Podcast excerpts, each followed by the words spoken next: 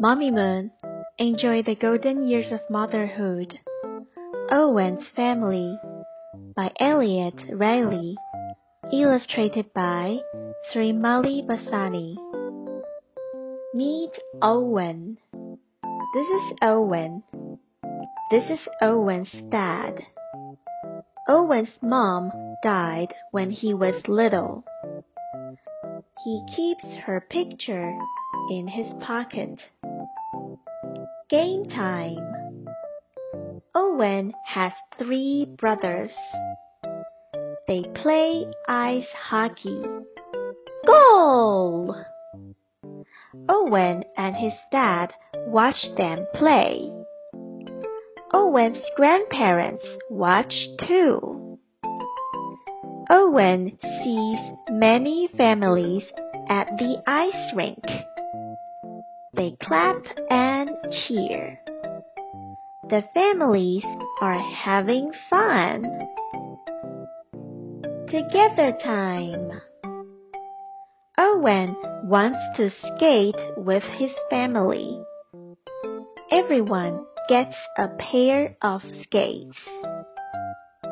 There are many families on the ice. Grandma holds Owen's hand. Swish, swish, skate! Owen loves his family.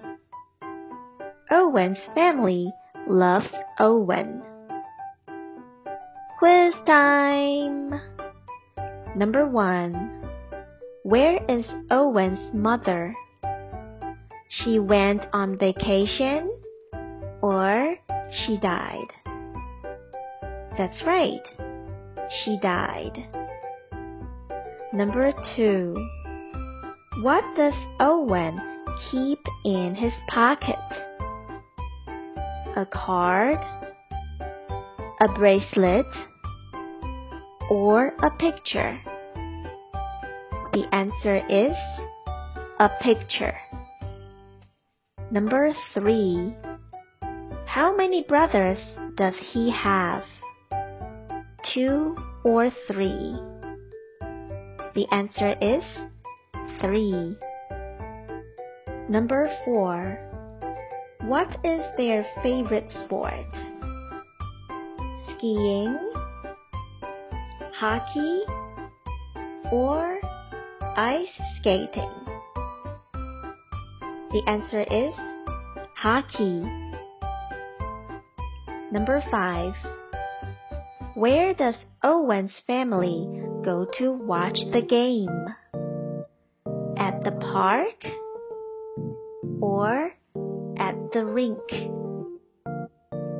That's right, at the rink. Number 6. What do you need to skate?